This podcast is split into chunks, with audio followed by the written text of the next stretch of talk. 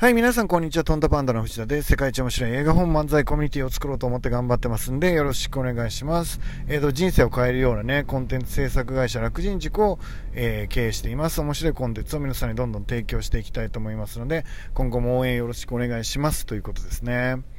で、えっ、ー、と、今ですね、えっ、と、ライフデザインっていう本の他に、今、イベントを3つ4つ進めています。えそのうちですね、えっ、と、皆さんに、えお届けできるようなクオリティのものを、えあの、ご提供したいんですが、今ちょっと練習中っていう感じですかね。えっと、数人でどれぐらいのクオリティを出せるかっていう試験を始めている感じです。何個か始めてるんですけど、ちょっとまだ皆さんにお金をもらって、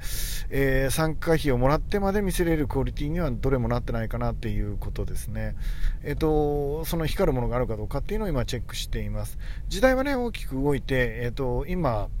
オフオンラインの時代にコロナのおかげで無理やり僕らはさせられたわけですけど、まあ、1.5年、1年半ぐらいしたら、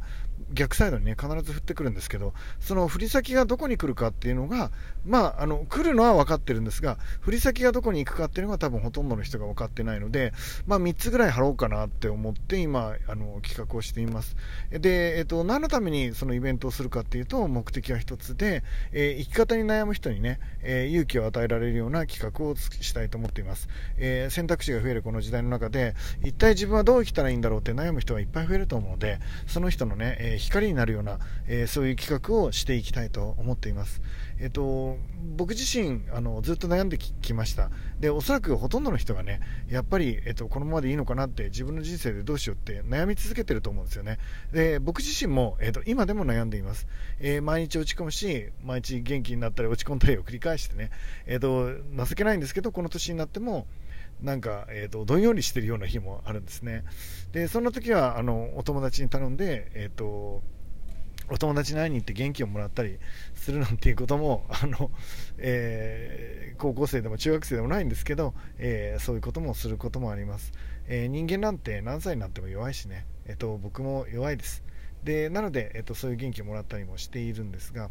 えっと、そういう悩んでる人たちにねなんか指針になるような、えー、少しでもね明るくなって前向きになれるような、えー、夢を持てて、えー、生産性が上がってこの日本がね一人一人が本当に大活躍できる、え、全員大活躍社会に、ね、なっていくことができたら、まあ、あの未来も安泰だし、えー、子供たちも、ね、そういう社会に生きてもらえたらいいのかなって思っています。年に関係なく、ね、頑張りたい人がどんどん光ってね90歳でも、え、15歳でも、えー、光れる人は光ってねで思いっきりできないけど楽しみたいっていう人は思いっきり楽しめてね、えーとそんな世界をね僕は作っていけたらいいかなって思っています。はい。で今日はどんなお話をしたいかというとあのピルソナ設定を具体的にした方がいいんだよっていうお話をあの初動ではねした方がいいんだよっていうお話をさせてもらえたらいいかなと思っています。えっと、サービスを考えていくうち上でですね、まあ、僕がいつもマーケティング講座で皆さんと一緒に勉強させてもらっているのが、えっと、経営の仕事とかマーケティングの仕事はこれしかないんだよっていう図を見せています。えー、何を誰にどうやってこの、えー、3つをひたすらぐるぐる回しながら考えているだけだよってそれは孫正義さんにしても三木谷さんにしてもみんなそうだよって。何を誰にどうやって、えー、っていうことですね。何をが製品戦略だったりサービスをどう作っていくかなんていうことを考えていくっていうこと、えー、ブランディングだったりね。で、えーと、誰にっていうのは、えーと、ターゲティングってやつですね、えー、いわゆる僕の場合は今ペルソナを設定しようよっていうあの初動ではね。皆さんが本当にプロではない限り、えー、具体的な顔をイメージしながらサービスを作っていった方がその人が喜ぶかどうかでチェックしていった方がいいよっていう話をさせてもらっています。で、えーと、どうやってっていうのは、えーと、いわゆるロジスティックスですね、えーと発送作業の仕方とか、えー、届けるための宣伝広告の仕方とかね、えーと、そういうものになってくるということなんですね。で、その中で今日はちょっとお話したいのは、えー、ターゲティングっていう、まあ、お話をしたいと思っています。まあ、ターゲティング、ターゲティング、あまあ、つまり、えーと、誰にっていうことですね。皆さんのサービスを誰に提供するのかってすごく重要かなって思っています。それを考えることね。そしてそれを考えるときに、えーと、僕はいつもペルソナっていうのを設定してくれって言っています。ペルソナはですね、本当に具体的な対象になります。えーと、僕の場合だったら、えーと、今度作るサービスに関しては、名前も決まっています。年齢はもちろんです。えー、と誕生日も決まっています。えー、それから住んでいる場所も家賃も決まっています。間取りも決まっています。えー、曲の趣味も決まってるし、彼氏と別れた、えー、と時期も決まってるし、最近ネットで何ていう単語で検索してるかも決めているし、えー、と今年収どれくらいかも決まってるし、趣味は何かももちろん決まっているし、もっともっと細かいものまで全部決まっているんですね。で、その、えー、と細かく設定してる人を、まあ、ペルソナ仮面、ペルソナっていう表現をするんですですよね。で、これを設定すると何がいいかというとですね、えー、まず一番いいのは、うんと、具体的になるので、その人が喜ぶようなサービスを、えー、想像できる、イメージしやすくなるっていうことですね。え、ー、と、皆さんが本当にプロだったら別として、素人だったらそれを設定、素人っていうか、まあ、経験値が浅いんだったら設定した方がいいということですね。例えば、えっ、と、誰かにですね、誕生パーティーを計画してくれって言われたら困らないですか？困りますよね。えっ、と、だ、誰の？って思いますよね。どんな人の？みたいな。皆さんが花屋でも一緒ですよね。花束作ってくださいって言われても、えっ、ー、と、何歳の人に対してですか？とか、女の人ですか？とか、聞きますよね。まあ当たり前です。えっ、ー、と、より具体的にしないと、そのサービス提供者が喜ぶかどうかを、えっ、ー、と、想像することができないからですね。えっ、と、もう何でもそうですよ。例えばなんだろうな、サプライズパーティーを、あの、やるときもそうですよね。えっ、と、どうしたら喜ぶかなんて知らない人のサプライズパーティーほどできないものないじゃない。難しくないですか？えっとだだ男か女か何歳かも分かんない人のサプライズパーティーできますか？できないですよね。えっともっと言えばですよ。えー、世代が分かったとしても25歳の女の子のサプライズパーティーやってくれって言われてもそれだけじゃちょっとわからないですよね。どんな空気感で、どんな洋服普段着てて、どんな趣味で、どんな音楽が好きでとか、まあ知れば知るほどその設定ってできるでしょって言ってるんです。そうなんですね。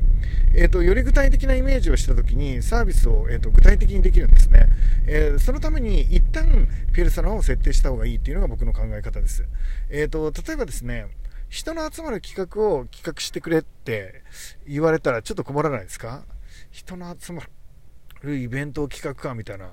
悩むますよね。じゃあ、えっ、ー、と、例えば、鬼滅の刃と、うんと、オリンピックっていうテーマ、鬼滅の刃がテーマ、オリンピックがテーマ、うーん、なんだろうな、えー、恋愛がテーマみたいな、えっ、ー、と、どれが一番来るか分かりますかって言われると、ちょっと分かんないですよね。どこにどんな風に伝えて誰に言うのかもよく分かんないから、どれが一番たくさん集客できるかなんて想像できないですよね。でもね、でもね、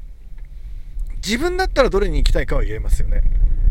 自分だったら、オリンピックがテーマの、なんていう飲み会と、鬼滅の刃がテーマの飲み会と、恋愛がテーマの飲み会と、どれに行きたいかって、自分だったら想像できますよね。そうなんです。えっ、と、この、自分だったら想像できるっていうのが、結構重要な要素を占めていると僕は思っているんですね。あの、ペルソナも、こういう子だったら、これを選ぶだろうって考えられるじゃないですか。ですよね。で、ペルソナの一番いいのは、もちろん、えっ、と、自分、あるいは数年前の自分、えー、なんていうのをテーマにすると想像もできるし、分かりやすいし、えー、ペルソナとしては完璧っていうか、正確な、えーと、データを出せるっていうか、数値が出せるっていうかね、っていう感じになると思うんですよね。えー、だから、えーと、そういうやり方、考え方っていうのも、えもちろんあると思っています。で、えーと、なので、えー、具体的にするといいんですね、えー、いろんな選択肢がよりクリアになって選びやすくなってくるっていうことです、えー、皆さんが考えている、えいろんなサービスを考えるときにねなんとなく漠然とみんなが喜んでくれるものってって言った時にね例えばさっきのイベントのように「鬼滅の刃」とオリンピックと恋愛とどれにしようかななんていうのの選択が取れないし、えーと、ましてやですねじゃあそのサービスを売るために、えーと、どんなメディアを使っていこうかなんていうことは分かるわけもないですよね、えー、だからこそ、えー、ペルソナの設定っていうのはとても重要な意味を僕は持つと思ってますプロになればもちろんそんなものはねあんまり関係なく前に進むこともできる方も、まあ、多いと思うんですが、えーと、まだまだ、えー素人ですね、経験の浅い僕らとしては、まずは、えー、ペルソナを設定するなんていう方法をしてもらったらいいかなって思っています。ということでですね、えっ、ー、と、今日もね、絶対対面白い一日になると思うんですよね。このペルソナ設定を勉強して、いろんなイベントとか企画してもらったらいいと思うんですよね。僕もですね、ちょっとさっき言ったように小さいイベントを、えっ、ー、と、これはあくまでも試験的なイベントをちょいちょい、えっ、ー、と、前向きにやっていきたいと思います。ぜひ協力してください。よろしくお願いします。ありがとうございました。いってらっしゃい